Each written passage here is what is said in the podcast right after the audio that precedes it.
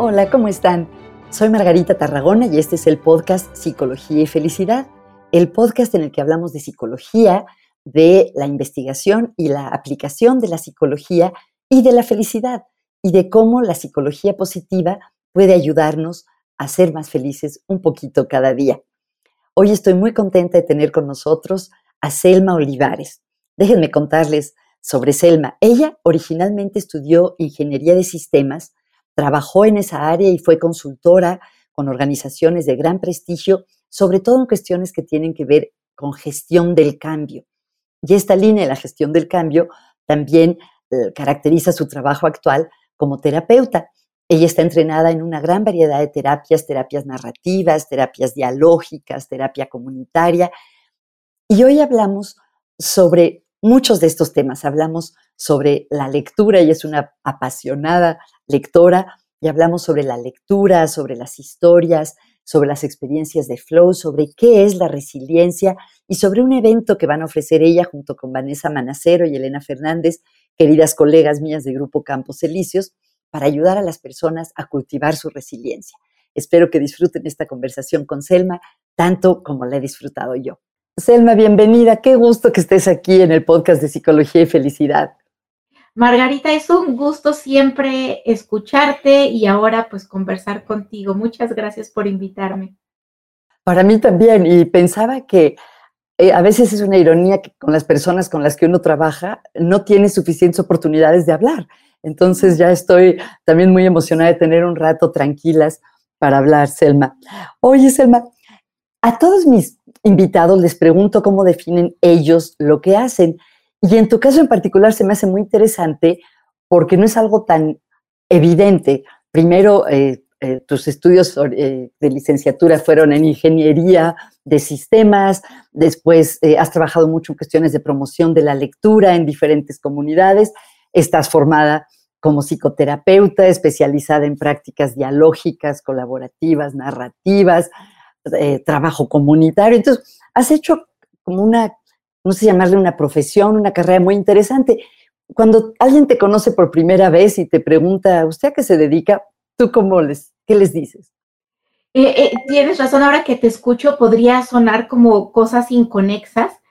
Sin embargo, cuando, cuando lo reflexiono, lo último que estuve haciendo en consultoría de sistemas, que fue mi, mi profesión original, yo digo a veces en mi otra vida era ingeniero en sistemas, eh, fue gestión del cambio, que tenía que ver con la, el, acompañamiento a usuarios para aceptar o adaptarse a un cambio en sus formas de trabajar relacionada con sistemas. Em, entonces creo que desde ahí empezaba yo a orientarme. Después la, vida me fue llevando, me fue acercando a entrenamientos relacionados con la terapia y afortunadamente ah, eh, me acercó a Grupo Campos Elíseos, donde trabajo felizmente y acompañada de todas ustedes. Entonces, ¿cómo describiría mi trabajo? Pues yo creo que tiene que ver con eh, esta necesidad, porque sí lo siento ya como una necesidad de colaborar con otros, encontrar formas de, de bienestar o de vivir mejor. ¿Y cómo puede ser eso? Pues desde la terapia individual, desde la docencia en grupos Campos Elíseos, en los diplomados en los que colaboro o en los talleres en los que principalmente he trabajado con Elena Fernández y, Vanessa Manacero. Eh, y también, pues, recientemente con trabajo comunitario, que es también un entrenamiento eh, con Silvia London y Iñeca Rodríguez que hemos estado haciendo eh, recientemente en terapia comunitaria integrativa. Entonces, pues creo que así lo diría Margarita. Como acompañar a las personas para experimentar mejor bienestar, mayor bienestar. Sí, en sus procesos, sí. En procesos. Sus procesos, sí. Ok, ok. Qué bonito, Selma. Oye, y cuéntame un poco, porque se me hace muy interesante, de tu historia y tu interés por la promoción de la lectura uy, em, ahí tocas una, una, fibra que me mueve muchísimo y es más, hasta de repente se me enchina tantito la piel. Em, no sé por qué siempre he tenido como una admiración por la capacidad de los niños en muchos sentidos. Em, estas habilidades de, juego y de imaginación, que es algo que, admiro. Eh, hace algunos años se me presentó como la oportunidad de participar en un grupo como lectora voluntaria y eh, es una labor que he hecho por más de 10 años mm. y, consiste básicamente en ir a escuelas primarias y, leer, eh, y leer cuentos. Eh, no es un trabajo terapéutico porque no tenemos esta intención de, resolver ningún tema, ningún dilema. Sin embargo, sí encontramos que la lectura es una herramienta súper poderosa. Eh, en el grupo en el que he colaborado, iniciamos siendo como seis lectoras, en, leyendo en una primaria, y eh, el equipo fue creciendo y creciendo hasta que llegamos a ser más de 100 lectores, leyendo como en 10, 12 escuelas diferentes. Eh, tuve la suerte de, colaborar también desde la coordinación de ese proyecto. Y ahí nos dábamos como ciertas pautas a los lectores. Lo que me ha impresionado y me sigue impresionando cuando, cuando hago esa labor es eh, lo potente que pueden ser las historias aunque no tenemos esta intención terapéutica, ni los lectores estamos, eh, muchos de ellos nos tienen esta formación de terapeutas, eh, sí notamos que las resonancias causan como efectos en los niños, conectan con las historias y eso les abre como posibilidades en sus propias vidas. Eh, ¿Y cómo lo sabemos? Porque después de las lecturas hacemos como algún ejercicio, decimos, de, pues, de asimilación de lectura que tiene que ver desde una conversación sobre qué les llamó la atención, em, o proponemos ejercicios como qué, qué, le cambiarías al final, si pudieras conversar con, con alguno de los personajes que te gustaría preguntarle, o si pudieras conversar con, con el autor o la autora, ¿qué le dirías?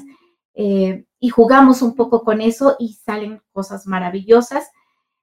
Eh, o con los más pequeños hacemos como dibujos o alguna actividad manual y siempre sorprende lo que, lo que comentan. Y como no tenemos un guion o una intención específica, nos dejamos sorprender por lo que surge y es maravilloso. Oye, respetando el anonimato de, de los niños, ¿te viene a la mente o tienes fresco algún recuerdo de, de esto, de cómo el escuchar una historia leída en voz alta por un adulto tiene un efecto positivo en los niños? Eh, híjole, hay, hay muchas eh, anécdotas, voy a tratar de, pensar en algunas significativas. Hay, hay libros, eh, trato yo como de no aleccionar a los niños en ningún sentido, pero sí de repente me gusta como retar con cosas que no sean como muy tradicionales. Em, Alguna vez les leí un libro que habla de los derechos de las niñas y derechos de los niños. Es un libro doble, porque este, de un lado dice derechos de las niñas y lo volteas y del otro lado dice derechos de los niños y son básicamente los mismos, pero tiene como que el, truquito de que con las niñas dice que pueden jugar fútbol y tienen derecho a treparse a los árboles y con los niños dice que tienen derecho a bailar y a cocinar y cosas que podrían considerarse típicamente del sexo opuesto. Entonces, ahí el ejercicio que hice fue que los niños leyeran los derechos de las niñas y las niñas los de los niños. Y fue muy interesante cómo se iban animando a compartir historias justamente que retaban lo establecido. Eh, los niños que disfrutaban eh, cocinar con las abuelas y hacer galletas y cosas así, y las niñas que jugaban fútbol con sus papás. Entonces era como muy divertido ir escuchando eh, pues esas experiencias y resultaba como muy interesante. Otro libro que también así como retando se me ha antojado usar es uno que se llama El libro de los cerdos de un autor que se llama Anthony Brown, em, que tiene unos libros maravillosos. Él escribe y además ilustra y este libro de los cerdos es de, de una, entonces, eh, perdón, retomo lo de que él ilustra, porque cuenta como una historia doble, cuenta la historia con el texto y cuenta la historia también con las imágenes. Entonces eso es muy interesante. Y este libro trata de una familia, mamá, papá y dos hijos varones, en el que pues la mamá, además de encargarse todo lo de la casa, eh, trabaja, sale a trabajar. Y al principio en las ilustraciones se ve como borrada y como difusa, como invisibilizada. Y, poco a poco eh, llega un punto en que ella dice, está y se va. Y los hijos y el papá se quedan en la casa y la casa queda hecho un desastre y por eso es el libro de los cerdos, porque con las ilustraciones se van convirtiendo en cerdos. Y ahí pues las reflexiones de, de cómo participan ellos en su casa y resulta sin que uno lo fuerce, reflexiones de aprecio sobre lo que hacen sus mamás en sus casas y también en el reconocimiento de la colaboración. Eh, pero nuevamente sin forzar se va, se va dando sola la conversación y es como muy interesante. Qué bonito. Aprecio y colaboración. Yo sé que esas son partes también importantes de tu trabajo terapéutico, ¿no? Totalmente, sí, sí, sí.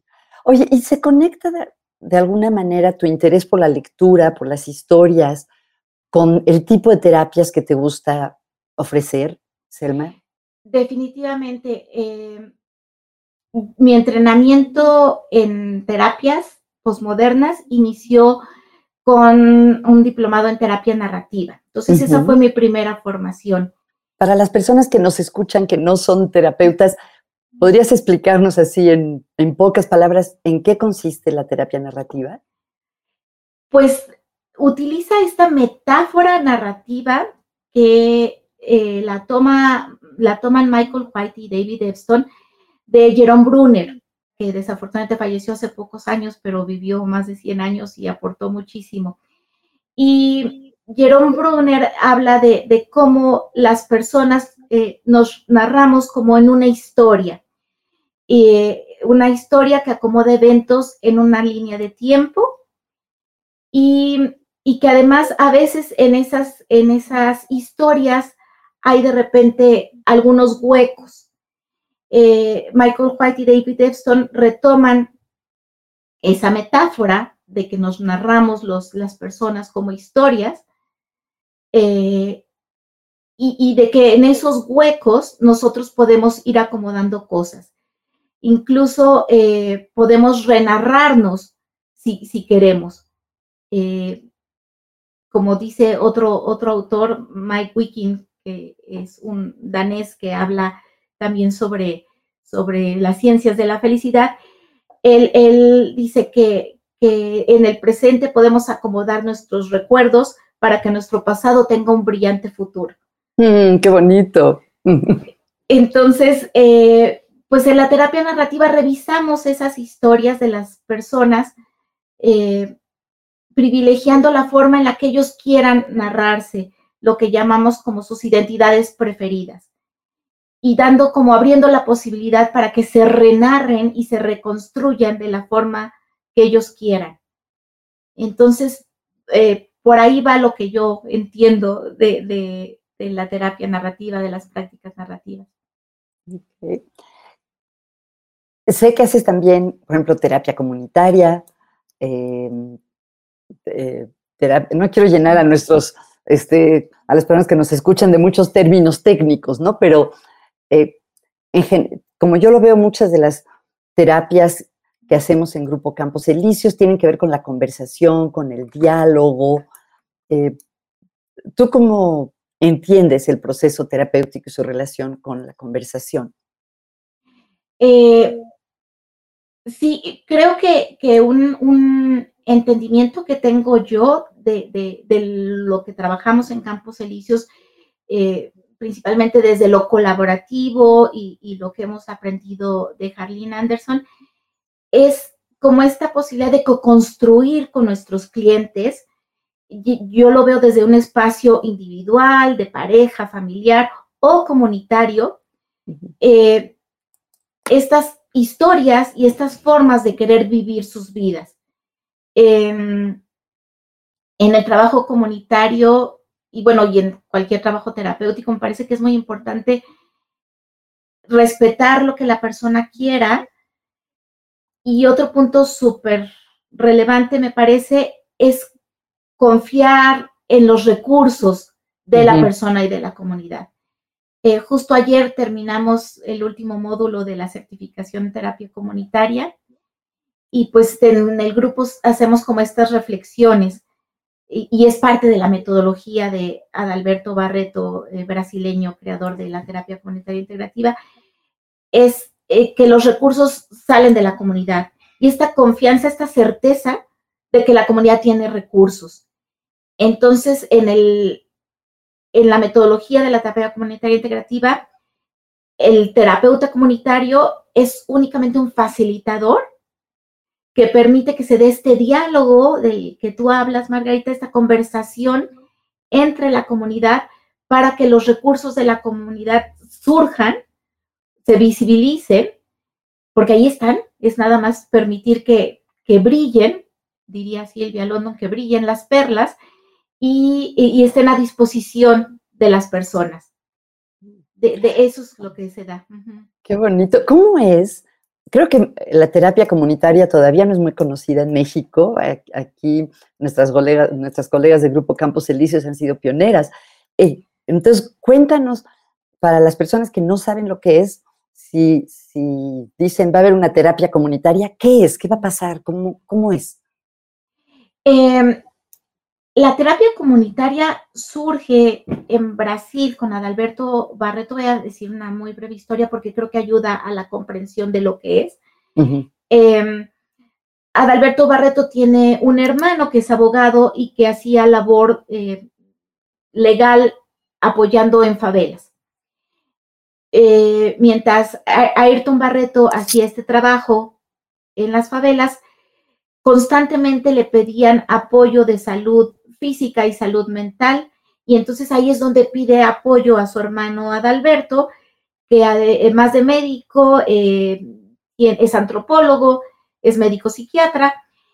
Y Adalberto se empieza a acercar y entrevista a personas, conversa con ellas. Eh, y se da, se da cuenta que, que los recursos ya están en la comunidad, en estas conversaciones. Por un lado y por otro lado, él, con mucha humildad eh, tiene este pensamiento de, pues, ¿quién soy yo de de fuera venirles a decir qué deben hacer o cómo deben hacer cosas para resolver sus problemas? Y se le ocurre empezar a fomentar estas conversaciones entre las comunidades. Eh, y la metodología es como muy, muy específica, tiene una serie de pasos en los que... Se reúnen eh, muchas personas, ¿no? Es lo que lo caracteriza, no es ver a cuatro o cinco, sino, bueno, hasta donde se pueden ser grupos muy grandes. De, hecho, es, es, como, es, muy, es una metodología muy poderosa, pero sí, justo como mencionas, Margarita, se puede hacer con grupos pequeños y sin duda es útil, pero lo impresionante es que eh, puede hacerse con cientos de personas. Adalberto Barreto y Marilene Grandeso, que, son los principales eh, como fomentadores de esta terapia, eh, lo han hecho con, grupos de cientos de personas presencialmente y ahora con la pandemia en línea. Em, cuando cuando tuvimos la necesidad de estar encerrados por la pandemia, como que no sabían cómo hacerle y, y ha funcionado de una manera que ha impresionado a todos hacerla en línea por, por Zoom o alguna otra plataforma. Eh, obviamente no pueden hablar las cientos de personas, pero el proceso que se da con esta metodología sí permite que las personas seamos tocadas. Incluso eh, una de las premisas de la terapia es que el facilitador o el terapeuta no va a trabajar para los otros, sino trabaja para sí mismo a, la hora de que estamos en el proceso de la terapia comunitaria, el, facilitador es parte también de la comunidad. Entonces genera también esta percepción horizontal de, del grupo que esté en ese momento trabajando. Entonces, y, si, si son cientos de personas y no muchas pueden hablar, ¿por qué tiene un efecto terapéutico? Eh, porque de alguna manera eh, la metodología consiste en que primero es, eh, se involucra toda la comunidad en, diferentes eh, momentos, pero la metodología invita a, algunas personas, y sí se especifica que solamente van a ser algunas personas, a proponer algún tema, algún dilema, alguna piedrita en el zapato que estorba, pero no impide caminar, eh, a que compartan eso y solamente son las personas y después la comunidad vota por cuál de esos temas que, que, algunos miembros de la comunidad han propuesto es el que es, es el que van a trabajar ese día. Entonces, desde ese momento ya se involucró a toda la comunidad y es toda la comunidad la que decide el tema que van a conversar. Eh, después hay varias etapas en las que se ahonda sobre el tema. Después la persona que, su tema fue elegido eh, pasa a un lado y se vuelve otra vez la atención a toda la comunidad en la que algunas personas pueden comentar sobre cómo resuenan con ese tema que se conversó. Y y después viene la parte más bella y más, eh, yo lo veo así como un campo de, flores que florece y florece, cuando las personas comparten sus recursos desde quienes han vivido algo similar a ese dilema, a esa piedrita, a ese problema, y lo más importante es cómo han hecho para resolverlo. Y ahí empiezan a surgir una serie de recursos de la comunidad. Esa es la parte más importante, la que dura más tiempo y en la que se permite mayor número de participaciones. Em, se quedan algunos temas que no se trabajan y se abre el espacio al final de la terapia para que, si quisieran, pueden acercarse con los facilitadores a conversar sobre eso. Pero lo que pasa es que en la mayoría de las ocasiones las personas cuyos temas no fueron elegidos comentan que sienten que su tema fue trabajado al conversar sobre el tema de alguien más. Qué increíble. Es muy impresionante, sí. Qué bonito, qué bonito. Oye, eh, Selma, has hablado ya en varias ocasiones en este rato sobre recursos y yo lo conecto con la resiliencia. Sé que es un tema que a ti te interesa mucho, y a Elena y a Vanessa también, que de hecho van a dar un taller próximamente, que luego te voy a pedir detalles. Entonces, cuéntame sobre tu interés por la resiliencia y cómo trabajan ustedes este tema. Eh, pues, bueno, eh, primero definamos la resiliencia, que ya es una palabra que se usa cada vez más, pero a lo mejor no todo el mundo la conoce. Claro, pues eh, Boris Cyrulnik define la, resiliencia de, muchas maneras. Y entre, entre esas formas que, que la define, él dice que la, que la resiliencia es, eh, no, es, no es una sustancia, no es algo sólido, no es algo eh, fijo, sino es una malla. Eh, yo pensaría también que es como este músculo que se puede ejercitar y que todos tenemos a, nuestro alcance, y es esa capacidad de, de, que después de pasar por un trauma, por un problema, poder regresar a estados de bienestar. Aquí eh, eh, Elena, por ejemplo, enfatizaría que, no es solamente regresar a un estado de bienestar anterior, sino es llegar, regresar a un estado o, producir un estado aún mejor, de mayor bienestar. Y esto tiene que ver también con quizá aprovechar la, experiencia. Boris Cyrulnik dice que puede haber como varios elementos para favorecer el que se dé la resiliencia. Em, tiene que haber como estos, estos recuerdos o estos eh, elementos de que el bienestar es posible, quizá basado en, eso, en recuerdos de experiencias positivas. Eh, él habla también de la importancia de, de, poder conversar sobre los dilemas y también de, los estados de bienestar con alguien y que ese alguien sea una persona no solamente receptiva, sino que ayude a facilitar como estos estos procesos. Em, esto encaja también en lo relacional que para nosotras en Grupo Campos Elíseos es bien importante desde las formas distintas que trabajamos. Entonces, pues así es como entiendo yo, yo la resiliencia, como esta capacidad de, regresar a estados de bienestar. Oye, ¿y por qué van a dar un taller? Ya hablemos del taller porque es muy pronto. Cuéntanos de este taller, de qué se va a tratar. Em, pues el taller se llama Terapia, eh, eh, Resiliencia y Flow. Y realmente no sé si le debimos haber puesto la palabra terapia porque está abierto para el público en general, no es solamente para terapeutas o profesionales de la salud mental. Em, y pues Elena, Vane y yo estamos como siempre inquietas y atentas de, ofrecer a, nuestros clientes en, nuestros diplomados y al público en general como opciones novedosas que sean eh, útiles tanto en sus trabajos como personalmente. Em, Elena recientemente eh, publicó este libro que generosamente nos compartió a todas sobre creatividad. Entonces, precioso libro. Precioso, maravilloso, está disponible. Yo me pongo a sus órdenes para compartírselos en, doy rápido a la dirección de, Grupo Campos Elíseos, es Grupo Campos Elíseos, todo pegadito, arroba, eh, arroba gmail.com. Ahí me pueden escribir para cualquier pregunta. Y y pues conversando se nos ocurrió que, hablar de resiliencia podría ser importante.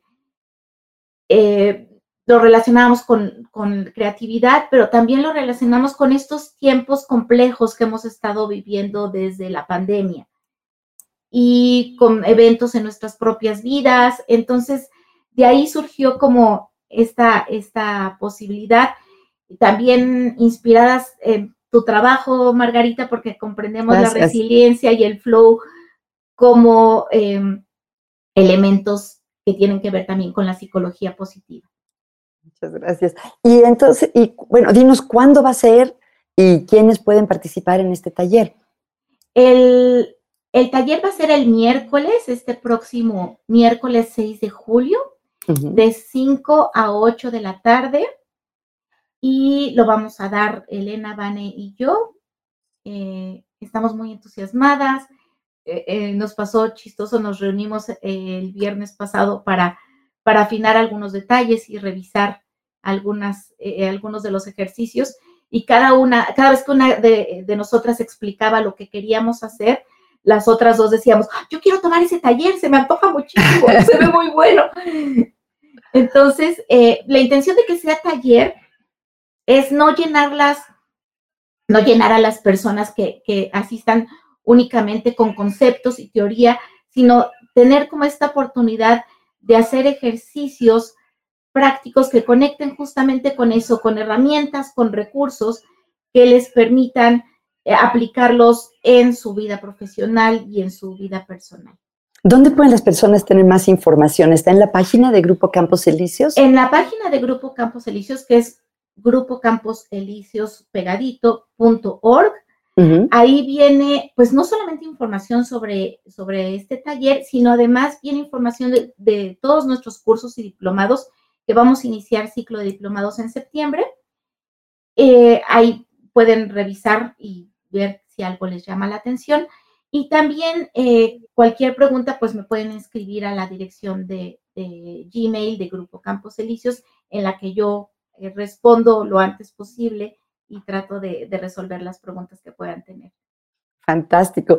Ya hemos hablado en varios episodios de este podcast sobre las experiencias de flow, esos momentos en los que estamos totalmente absortos en lo que hacemos, tan metidos en una actividad que el tiempo se nos pasa rápido y cómo esto contribuye al bienestar. Em, cuéntanos un poquito de tu interés en el flow y ¿por qué se conecta con la resiliencia? Si es que crees que se conecta. Sí, totalmente. Yo creo que se, conecta con la resiliencia, se conecta con los recuerdos, se conecta con la creación de historias también. ¿Cómo? Eh, sí, justamente, eh, pues hablamos de que eso, de que la resiliencia es poder regresar a estados de bienestar. Y los estados de flow son estados de bienestar también. Mm, como tú, tú lo has compartido en, también en, tu, en tu libro, que, me encanta y lo uso muchísimo. Gracias. y, este, y también con mis consultantes. Eh, y esos estados de flow los podemos generar nosotras también, eh, buscándonos como estas actividades que, que nos generan bienestar y no es un bienestar superficial, sino es un bienestar profundo, eh, estos estados que, que, nos hacen que nos olvidemos del tiempo y de las preocupaciones y, nos permiten disfrutar lo que estemos haciendo en ese momento. Em, lo relaciono también con contar historias porque cuando revivimos esos estados de flow, ya sea en nuestros recuerdos, en la memoria o con acciones, eh, estamos también narrándonos, contando una historia sobre cómo eso nos, favorece estados de bienestar. Oye, y aunque aclaraste que el taller no es solo para terapeutas, eh, como ustedes son terapeutas, ¿cómo crees tú que los procesos terapéuticos, conversacionales, contribuyen a que las personas eh, sean más resilientes? Lo digo un poco por mi experiencia con, con, eh, con consultantes y también mi experiencia personal. Eh, creo que cuando hay esta posibilidad de conversar con alguien, tenemos eh, oportunidad de, percibir las cosas desde una, desde una perspectiva distinta a la que nosotras tenemos. Eh, cuando estamos viviendo una situación de dificultad o problemática, eh, me da la impresión que estamos como en un torbellino que no, no nos permite ver con claridad. Y, pueden ser cosas que tenemos al alcance, nuestros recursos, eh, como, como cosas que ahí están, pero simplemente no las vemos. Entonces, al, conversar con alguien y sobre todo al conversar con alguien desde esta postura posmoderna que manejamos nosotras en Grupo Campos Elíseos, desde lo colaborativo, desde lo narrativo, eh, desde las ideas de la psicología positiva, en la que es esta conversación respetuosa eh, de la persona sin imponerles agendas, sin imponerles eh, ideas, vamos promoviendo esta conversación que hace que el remolino se vaya disipando, que, que haya pausa y pueda haber mayor claridad y las personas descubran no necesariamente por sí mismas, porque estamos en diálogo, estamos en construcción, pero, pero sí sin forzar de, todo eso que ahí está y, que, y que simplemente no están pudiendo ver por el dilema. Qué bonita, qué bonita metáfora esta del remolino, nunca la había oído, se me hace preciosa y pensé que efectivamente como un remolino se lleva las cosas y a lo mejor si se pausa un poco, uno puede ir viendo las cosas que están ahí, ¿no? En el sentido, de, en este caso, de recursos o de eh, riquezas que le ofrecen posibilidades a las personas. Exacto, sí. Qué bonito, qué bonito. Em, Selma, em, tú eres también, ¿cómo? Sé que es difícil porque pues tú eres la terapeuta, no eres tu propia clienta, pero si yo entrevistara a algunos clientes que han ido a terapia contigo y les preguntara, ¿cómo es ir a terapia con Selma Olivares? ¿Qué crees que dirían? creo que podrían decir cosas distintas, porque, sí, porque sí, me descubro diferente con cada persona que me consulta. A mí me gusta de repente citar a uno de mis consultantes, un, joven de, 24 años, con quien disfruto muchísimo conversar, y él me decía que a él le preguntaron en alguna ocasión eh, cómo era su terapia, cómo era su proceso de terapia. Y él decía, pues es que nada más platicamos. y, y, sí, y, así me gusta, me gustaba que lo, que lo describiera él así, porque eh, él, dice que son conversaciones que disfruta mucho. Em, entonces yo pienso que son esas conversaciones, no siempre son fáciles, no siempre son fluidas, pero, pero sí pensaría que son estas conversaciones en las que me gusta eh, invitar a la reflexión y, y, a este descubrimiento que hablábamos de recursos y de herramientas. Muchas de las conversaciones son súper útiles para mí. Yo me descubro también eh, retomando o tomando prestadas algunos recursos o algunas habilidades, algunas sugerencias que, hacen mis consultantes. Entonces, eh, yo, yo pienso que así es como podrían describir algunas de ellos las conversaciones que tenemos. Oye, ahí te veo una pregunta que nos han hecho muchas veces eh, a los que hacemos terapias que se describen como dialógicas o conversacionales. Muchas veces surge la pregunta, pero si nada más, o, por ejemplo, con tu cliente, si nada más es platicar, si nada más es conversar, ¿qué lo diferencia de irse a tomar un café con un amigo? Eh, pues claro, y no sé si, si eh, algunos de, nuestros maestros dirían que no, no mucho.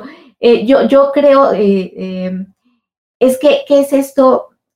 diría Harleen Anderson que no somos expertas en las vidas de los demás, pero sí podemos ser expertas en la conversación y en el diálogo. y, de hecho, eh, pues tú lo sabes mejor que yo, Margarita, nos hemos entrenado por mucho tiempo en, eso, en, cómo tener estas conversaciones con esta postura respetuosa, eh, en, qué preguntas podemos hacer. Eh, sin forzar, pero preguntas que vengan al caso en la conversación, estar abiertas a, ideas, opciones propias y también de la persona que consulta para motivar este movimiento de la persona que permita pues, salirse del remolino o ayudar a que el remolino vaya, vaya calmándose. Qué bonito, qué bonito. Me hiciste pensar, eh, no hablo por mí, pero sí por ustedes, mis queridas colegas, me vino a la mente la analogía de que a veces uno ve, por ejemplo, a un deportista buenísimo, eh, y, como espectador uno lo ve y se ve fácil, ¿no? Pero realmente es muy difícil y creo que eh, facilitar una conversación eh, puede parecer que es solo hablar, pero que, no, está, que no es tan fácil, que efectivamente es el producto también de, experiencia y de formación, ¿no? o sea, lo, bien hecho parece fácil casi en cualquier ámbito. Claro, y, tiene que ver, ahorita que, que te escuchaba, creo que tiene que ver mucho con la escucha, con esta escucha atenta de lo que está diciendo la persona para retomarlo. A mí me ha pasado con cierta frecuencia que cuando escucho lo que la persona está diciendo y se los devuelvo, ya sea con sus propias palabras o con mis propias palabras eh, desde lo que yo resueno o desde el efecto que tiene en mí escucharles, se sorprenden. Incluso algunas veces que les devuelvo sus propias palabras dos o tres sesiones después, me dicen, es que eso que me dijiste me hace mucho sentido. Y, luego les recuerdo, les recuerdo que no eran mis palabras, sino que eran sus palabras. Y entonces viene esta sorpresa y este reconocimiento de recursos de sí mismas. Qué bien. Me da curiosidad, Selma, nos hablaste de libros que has leído con los niños, como el de los derechos de los niños y las niñas, de la casa de los cerdos. Luego, como con toda facilidad, has citado a uno, dos, tres, cuatro, cinco, seis, siete, ocho autores. Este, y me dio curiosidad, como parte de tu trabajo terapéutico, ¿recomiendas o eh, citas libros para tus clientes? Sí, incluso a veces me ha pasado al revés que, eh, que, me, que algunos consultantes me recomiendan libros y que quieren que los leamos juntos. Em, a ver, ¿cómo es eso de leer libros juntos? Se me hace súper interesante. Una consultante, por ejemplo, que recuerdo ahorita, eh, estábamos hablando, durante varias sesiones hablábamos de su relación de pareja y en general de su relación con los hombres. Y eh, estaba ella leyendo el libro Mujeres que aman demasiado. Mm. Y me dijo, pero quiero que lo compres y que lo leamos juntas. Entonces, eh, de repente revisábamos algunas frases, algunas ideas del libro, pero me dio ella también la pauta para, em, para hablar de otros temas relacionados con feminismo, eh, como eh, un libro que me encanta es el de Chimamanda Adichie, que también este, el, que dice todos debemos ser feministas, o la carta que le escribe ella a una amiga que también eh, habla de feminismo y de cómo, cómo, educar a una niña. Entonces, eh, sí, de repente surgen a veces como metáforas o como ideas simbólicas, algunas referencias a libros. a veces de parte mía o a, veces de parte de ellos, o a películas también, como, como recursos narrativos, las películas también pueden ser interesantes para, para retomar. Oye, hay algo que me interesa preguntarte, que espero que, eh, que sea interesante también para nuestros escuchas, las personas que nos escuchan, aunque no sean terapeutas. Tú has hablado de dos formas de trabajar, al menos, bueno, de varias. Una, la terapia narrativa y otra, las terapias dialógicas, conversacionales. Y ahora que hablaste del feminismo, me haces pensar en algo que a mí me, ha conflictuado a través de los años. Eh, dime si lo estoy Dentro de la terapia narrativa es una terapia como muy politizada, que piensa que todo es político y que la terapia es un acto político. La terapia dialógica, colaborativa, por ejemplo, Harleen Anderson piensa que el consultorio no es un lugar para hacer política. Yo estoy de acuerdo con la visión de Harleen. Eh, no creo que todo sea político, creo que hay cosas que lo son y cosas que no. Entonces, me, me pregunto, para ti, ¿cómo es, por ejemplo, si te interesa el feminismo? ¿Lo incluyes en tu terapia? O si sí, ¿de qué manera para eh, no imponer? ¿no? Por eso, porque una de las premisas es que no queremos imponer ideologías, aunque hay ciertas terapias que yo creo que sí imponen ideologías, pero en fin, ¿tú cómo ves tu interés, por ejemplo, en el feminismo con hacer una terapia que no imponga ideas sobre los clientes? una forma que, que sobre todo para mí ha sido muy clara desde que empecé a, colaborar en Grupo Campos Elíseos es que todo se vale siempre y cuando venga caso al caso en la conversación. Por ejemplo, si tengo esta consultante que ella me menciona el libro sobre feminismo y, que nuestras conversaciones, eh, la, relación hombre-mujer está siendo como muy importante para ella, entonces me, doy el permiso de, hablar también de mi propia experiencia, eh, pensando que puede contribuir al proceso que estamos teniendo. Pero no es como algo que tenga yo en mi agenda y que diga, si voy a conversar con mujeres, tengo que tratar el tema de feminismo. Sin embargo, si viene a la conversación, si lo hago, o si de repente hay cosas eh, dentro de la terapia colaborativa, también se nos invita a estar atentas a nuestro diálogo interno. Entonces, estoy como de repente atenta y si hay algo que me de repente me retuerce la panza o me causa así un poco de, de urticaria, eh, un poco. y, creo que, puede venir al caso en la conversación. Eh, lo pongo sobre la mesa, pero siendo muy clara en qué es mi sesgo, en qué es mi percepción. Entonces puedo decir, eso que me, que me cuentas eh, desde eh, mi experiencia o desde mi formación en feminismo, desde lo que yo he leído, me parece que podría ser un abuso o me parece que podría ser, pero dentro del marco de, mi sesgo y lo hago así de explícito. Y la persona puede tomarlo o no, pero si la persona no lo toma, no lo vuelvo yo, o sea, no insisto sobre eso. Muchas gracias, Elma. Oye, a todos mis invitados les pregunto, ahorita voy a decir qué, y en tu caso todavía más, este, ¿qué están leyendo? ¿Tú qué estás leyendo? Si viera tu escritorio, tu mesita de noche, ¿qué nos encontraríamos? Em, hay una autora que me, que me gusta mucho, que eh, conocí relativamente hace poco, que me la introdujo mi hermana, que es una lectora maravillosa, eh, que es Siri Hutzbeck. No sé si pronuncio bien su nombre. Es eh, ella tiene varios textos. Y hay un libro que me, que me gusta mucho que se llama Un verano sin hombres. ¿Es una novela o un ensayo? Es una novela muy linda eh, y, muy ligerita, eh, fácil de, leer. Eh, esta, esta novela es muy, muy, muy sencilla y, y enfatizo lo sencilla porque ella tiene textos, ensayos como súper interesantes y, complejos, pensaría yo también sobre feminismos y sobre otros temas. Eh, entonces, este libro es como, como ligero, como agradable y, pues estamos en el verano, entonces creo que viene al caso. Un mm. verano sin nombres. Oh, ya me, me picaste. ¿Cómo es un verano sin nombres? Ella es esposa, nada más como referencia, que no es su rol principal, es esposa de Paul Oster. Ah, ok, wow, qué interesante. Qué interesante.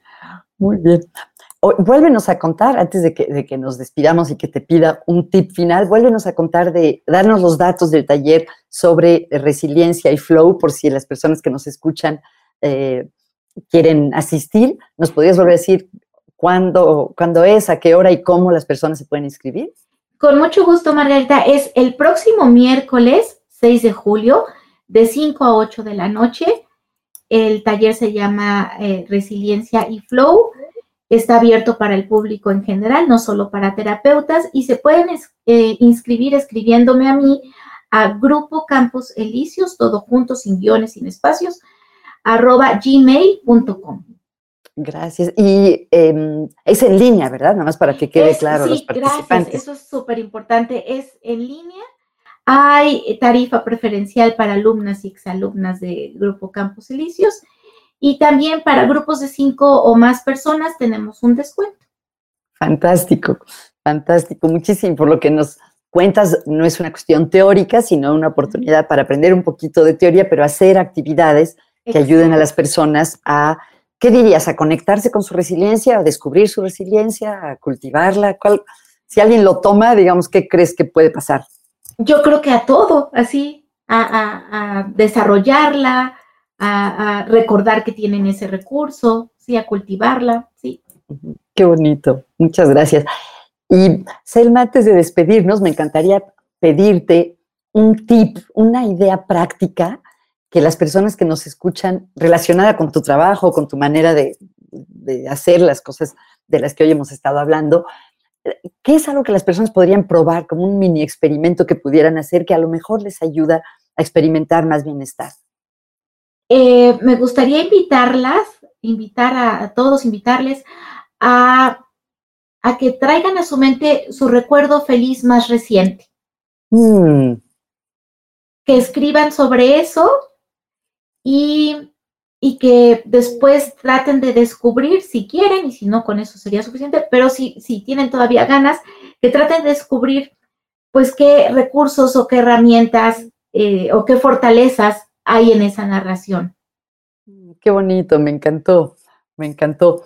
Selma, pues muchas gracias por estar aquí hoy. Les deseo mucho éxito a ti, Elena Fernández y a Vanessa Manacero en el taller de Resiliencia Flow y terapia, que va a ser el 6 de julio. Y pues de verdad que disfruté muchísimo, muchísimo hablar contigo. Muchas gracias, Elma. Gracias a ti, Margarita. Espero verte pronto. Yo también. Abrazo.